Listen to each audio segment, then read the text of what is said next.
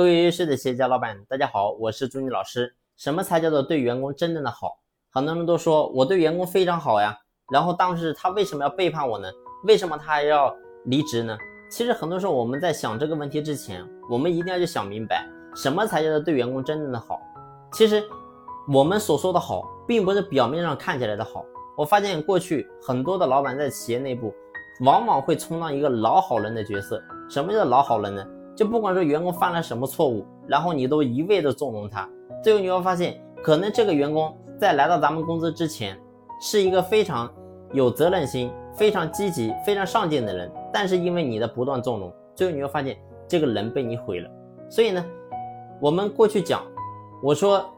在企业内部，你真正的好是什么？是必须要让你员工能够为他所做的事情，能够真正的付出代价，让他能够真正的刻骨铭心。让他能够真正的知道，我以后做事情必须要按照原则来做事情。所以呢，这是咱们老板在这个点，你必须要能够下下功夫。你会发现很多企业，然后呢，内部可能会有很多的亲戚，可能是哥哥姐姐、弟弟妹妹，或者说别的一些亲戚在企业上班。但是你会发现很多老板因为是亲戚关系，碍于情面，你不忍心去说。然后呢，员工可能这个亲戚的员工经常迟到，经常早退，经常呢可能在公司里面搞破坏，或者说是一个采购经常拿回扣，所以呢你会发现有这种现象出现。但是呢，你作为老板，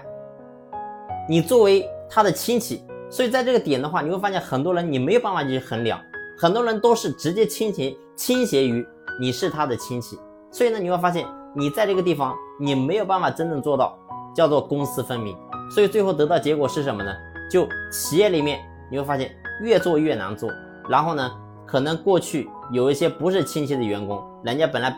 非常积极的，但是看到你这样处理之后呢，也觉得反正老板呢，你会发现什么事情都向着亲戚，最后你会发现这个员工他的心都寒了，那怎么可能会做好呢？所以，我我们拉回来讲，我说作为一个企业，作为一个老板，我们要做的是什么？在企业内部，什么要真正的对员工好，就是。必须要让那个员工来了我们企业之后，我们要肩负起对他的再次教育的责任。什么叫再次教育？就说白了，这个员工以前是一个没有责任心、没有孝心、也不勤劳、没有什么想法。透过来到企业之后，变成一个特别有想法、特别精进、特别想要让自己、让家人能够过得更好。所以你会发现，如果说一个人来到企业之后，由于你的影响，能够有个这样的改变，我告诉你，你会发现这个员工他想走都很难。好了，这一期的分享呢就分享到这里，感谢你的用心聆听，谢谢。